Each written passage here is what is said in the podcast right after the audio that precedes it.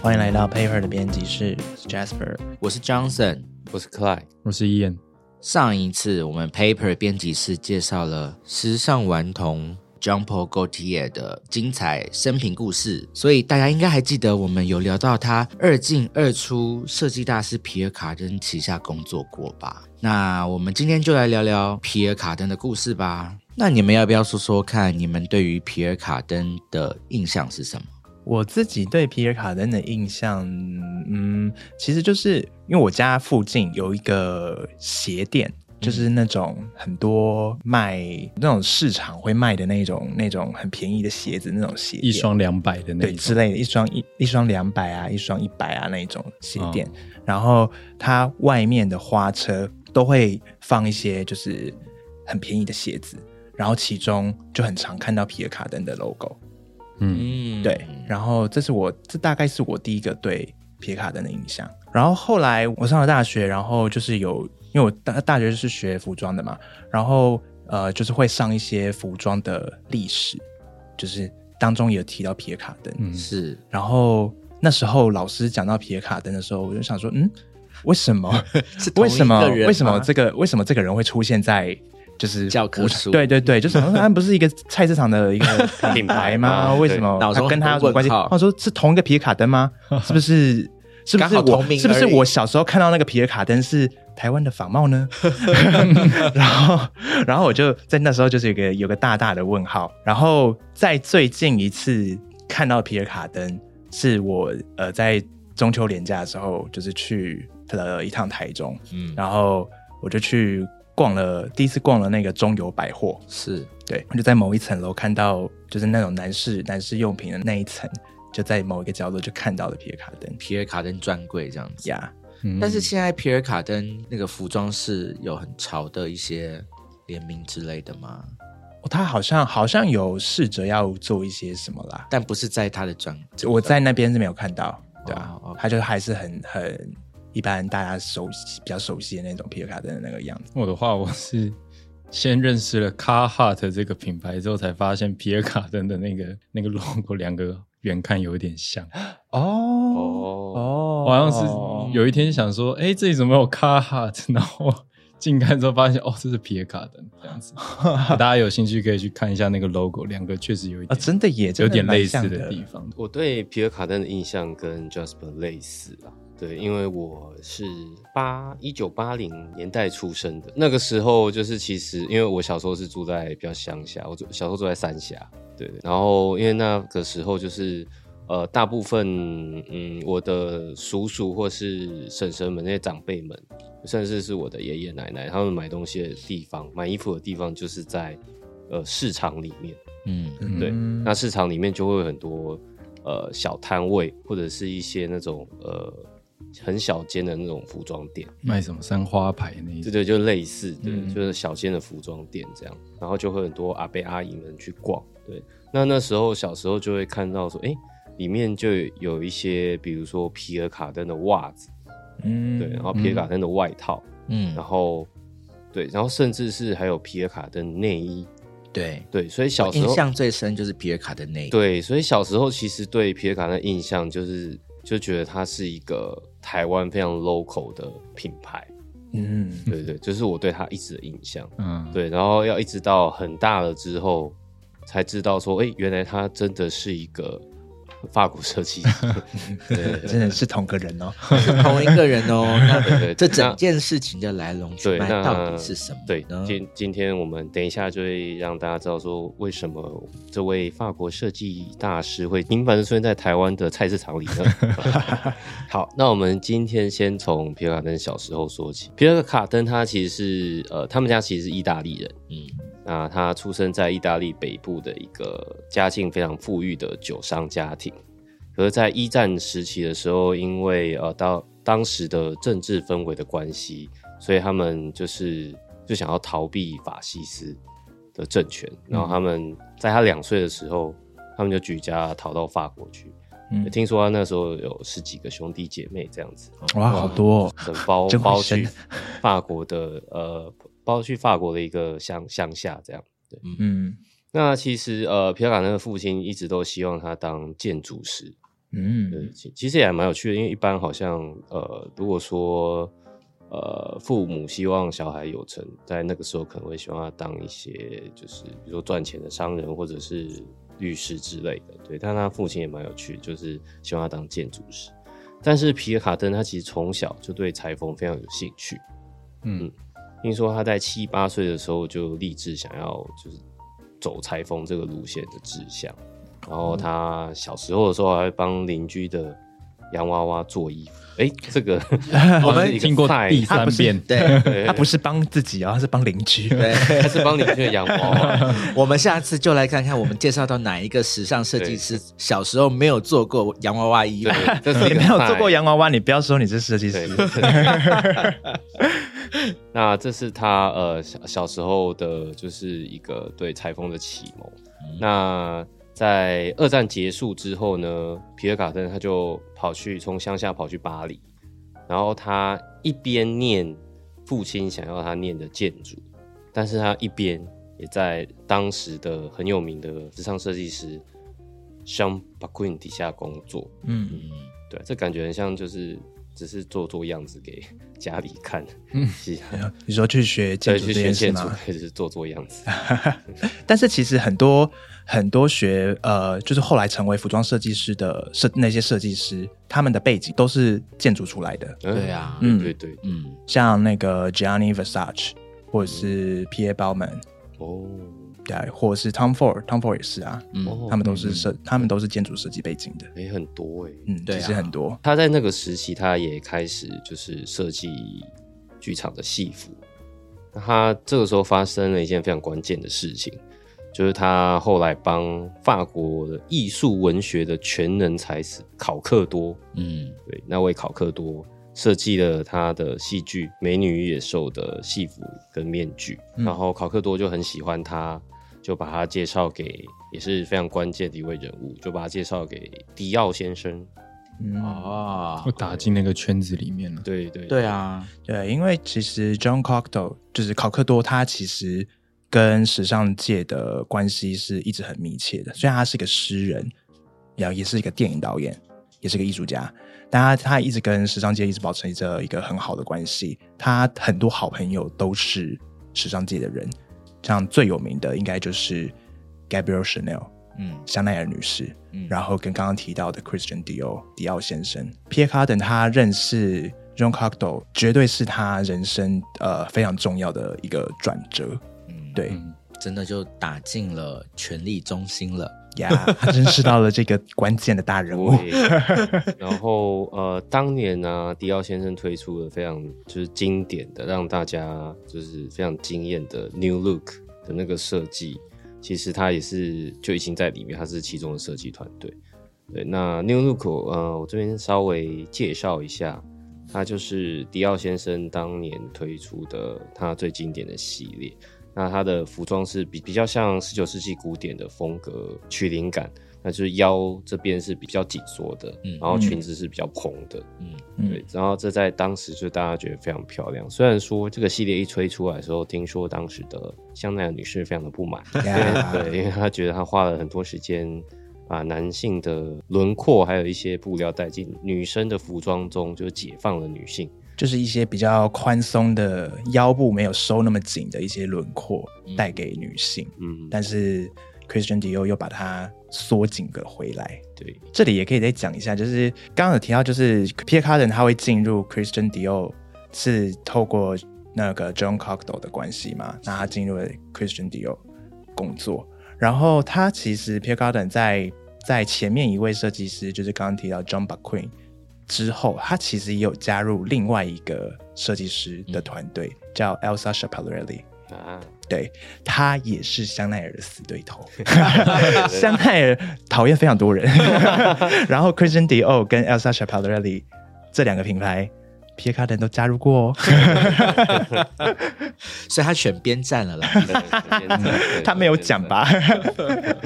好，那呃，那个时候其实迪奥先生就一直非常喜欢皮尔卡登，嗯他甚至称赞说他是高级定制服的未来。在一九五零的五零年的时候呢，皮尔卡登他已经累积了足够的经验，或许也累积了一些人脉，对，然后他就在一九五零年就成立了个人的品牌。然后听说那个时候迪奥先生就提供资金给他，还送了一百多朵玫瑰给他，送他他自己最喜欢的玫瑰，真的很看重他哎、对对对，嗯。就很很恭喜他这样子。然后他后来不久就加入巴黎的高级定制服协会，嗯。然后也在不久之后设计出经典的 bubble dress，就是泡泡装。嗯。那这个泡泡装它其实有一点像呃迪奥先生的当年那个 New Look，就是取灵感，就它也是上半身是比较合的洋装，然后下半身比较蓬出来，有点像一颗泡泡像一个球一样，然后是带有皱褶的。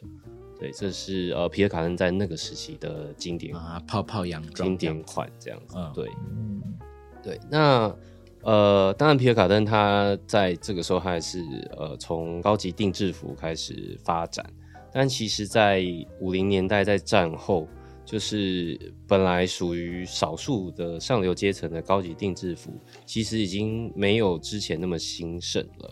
对，那皮尔卡登他也看到了这个趋势，这个走向。他后来开始在巴黎的春天百货贩售他的 Ready to Wear 高级成衣系列。嗯嗯那在当时是一个创举。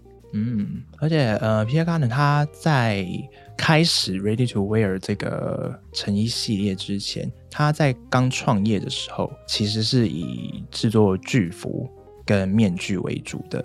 因为刚刚提到，就是他有帮 John Cocteau 设计了《美女与野兽》的舞台服装，嗯才脱颖而出的嘛。是那所以他一开始创业初其实是以设计巨服跟面具为主的，然后偶尔才会推出一些她的女装系列，然后是一直到了一九五四年，她自己开了第一间女装店，叫做 Eve，嗯。然后三年后她就给开了另外一家服装店，是否男装的，叫 Adam 所以他就帮他的这个店面就取了，亚当和夏娃，没错，好可爱哦。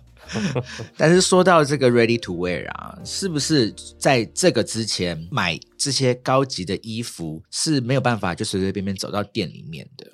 就是大家可能跟现在的想象是不是很不一样？是你要去这个服装店，然后去量身定做就适合你身形的这些高级定制服。那所以 ready ready to wear 的这个概念是，就是从这个 Pierre Cardin 他所提出的，他是一个这个概念的创始者。应该说，就是以前做衣服这件事情，应该是比较否呃上流社会阶层的人。就像刚刚张子说，就是你要去一家店，然后就量身定制你的新的衣服。嗯但是 ready to wear 这件事情，就是有点把时装这件事情给平民化。皮卡人算是一个蛮推崇这件事情的一个人，嗯也是一个先驱。所以就从他开始，大家就可以走进去百货公司或者是店里面，就像挑选一件衣服这样买了就走这样子。嗯然后接下来呢，就进入了呃皮尔卡登生涯的另外一个非常重要的时期。那其实呢，在五零年代啊，就是美苏、美国跟苏联，他们就开始了太空的军备竞赛。嗯然后到了六零年代就达到了一个高峰，然后刚好这时候呢，就出现了呃六零年代的三个所谓的太空时尚的三剑客。啊，对，那他们分别是第一个是 Andre Kuhage，嗯然后再来是 Paco Rabanne，再来就是我们今天的皮尔卡登。啊，对，那他们三个很有趣哦，他们三个呃，就是虽然说都是太空时尚，但他们其实各自有不同的风格。但他们重点的核心精神是当时的兴起的所谓的未来主义之中有核心概念，就是包含反传统，然后反无趣，然后反灰暗，或者说反暗淡无光。嗯，就是反一些比较平淡的东西。嗯然后他们借用这个在文学跟艺术里面开始发展的未来主义，然后来就是来做他们的服装，这样，然后他们就在这时掀起了一波时尚圈的革命。嗯，嗯，就是出现一些比较有新鲜感的一些设计。这三个人的就是服装设计风格，你们有研究吗？就是分得出来他们三个人的差别特色吗？我个人对于这个 Paco Rabanne 比较大的印象就是他用很多金属宝石元素在自己的、嗯 衣服设计上面，他甚至有设计过就是不能穿的一系列就是衣服，然后就使用这些材质。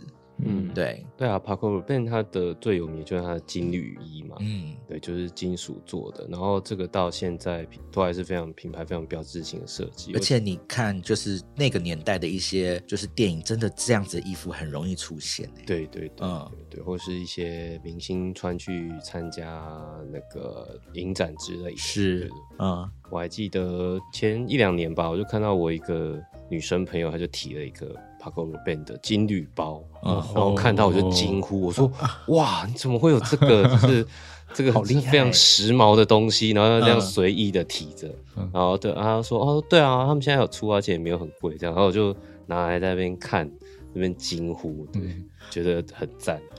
我还以为你的女生朋友穿上那个金缕衣。哦，那个那个就真的太辣，到底要什么活动才能让他穿到这个生日这样？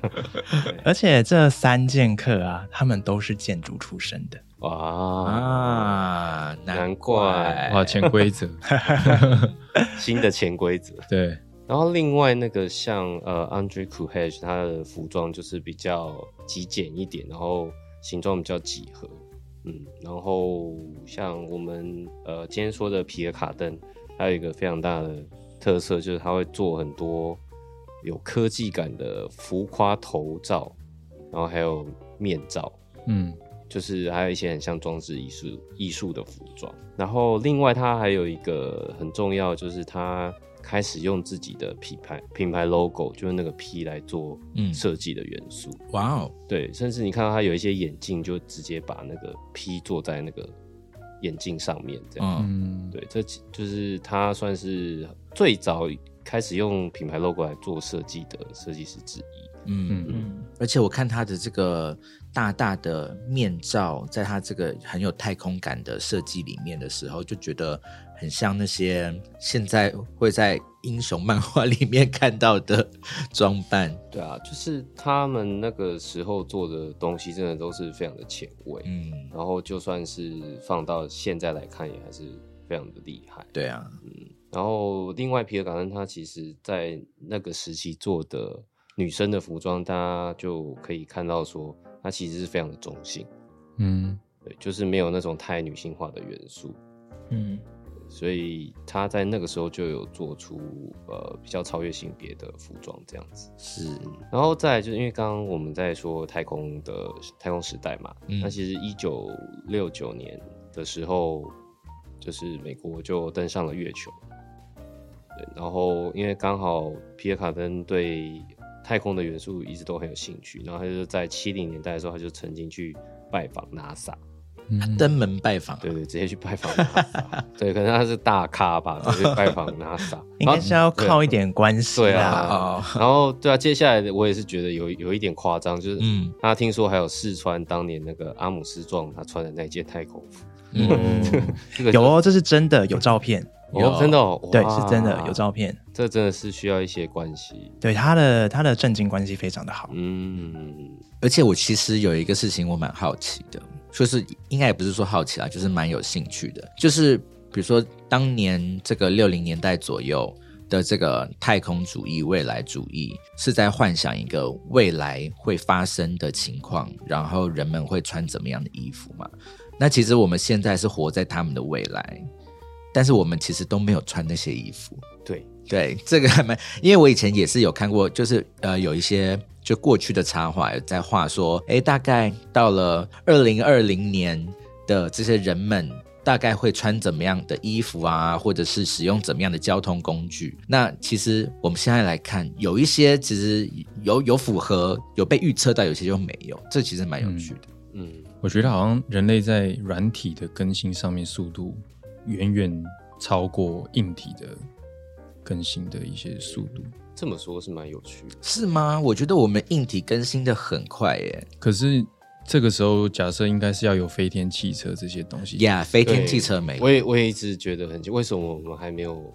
其实应该是有做得出来做得出来的，嗯，可是就是为什么还没有办法量产？嗯，对，就是感觉硬体跟软体脱钩这件事情是一个很有趣的。那你们对于这个，比如说过去所预测未来会出现的商品，不管是在电影里面啊、小说里面啊什么之类的，有哪一些你就觉得说怎么还没发生，最觉得扼腕的？怎么还没发生哦？比如说，就是可能我们平日常出门的时候穿的衣服是某一个东西套进去，然后按一下就会啾，你真的超级懒惰。对，就是会就是附着在身上这样，对啊，然后我们就可以出门了。对，对啊，对啊我，觉得这种东西好方便哦。就到现在还在撑雨伞、穿雨衣。对啊，还有对对对，我之之前有跟伊人讨论过说，我最不喜欢的人类的呃的发明就是雨伞，啊，对，雨伞也是我很多问号的一个因为它。被发明了一两百年，但是一点长进都没有，完全没完全没有变，都没有长进。点用材质不一样。对，我觉得雨伞应该要从这个根本去去思考，去改变它的。用使用方法，，对，对啊，那你们想要，那你们想要怎么用，怎么样用雨伞？就是应该是不要再用雨伞这件对，事情，就是用其他的方式来来防防雨。对对对对，比如说我刚刚说的那个按一下就揪的那个衣服，对，嗯它就可以本身就防水，然后可以开启雨天模式，比如说就从头罩那边长出一个像雨伞的东西，那就不需要雨伞了。对啊，对雨伞真的是一个很奇怪，还被留留存到现在还在用对，嗯应该要放在博物馆里面被研究。被被参被欣赏。嗯，人类文明的活化石。真的真的，哇！所以我们今天听完这个故事以后，才知道为什么皮尔卡登在这个未来主义上是这么重要啦。然后他在设计风格上面有这么重要的历史地位。但是其实他除了这样子艺术家的个性以外，而且他还是一个做出很多创举的大胆企业家。这个事情我们就下一集再聊了，我们就卖一个关子，下集再告诉你。以上是我们今天的节目，希望你喜欢。Paper 编辑室，我们下次见，拜拜。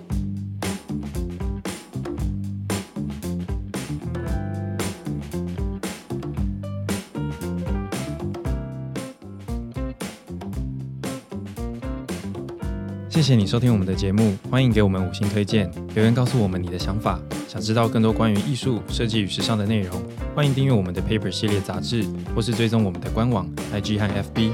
那就下周见喽，拜拜。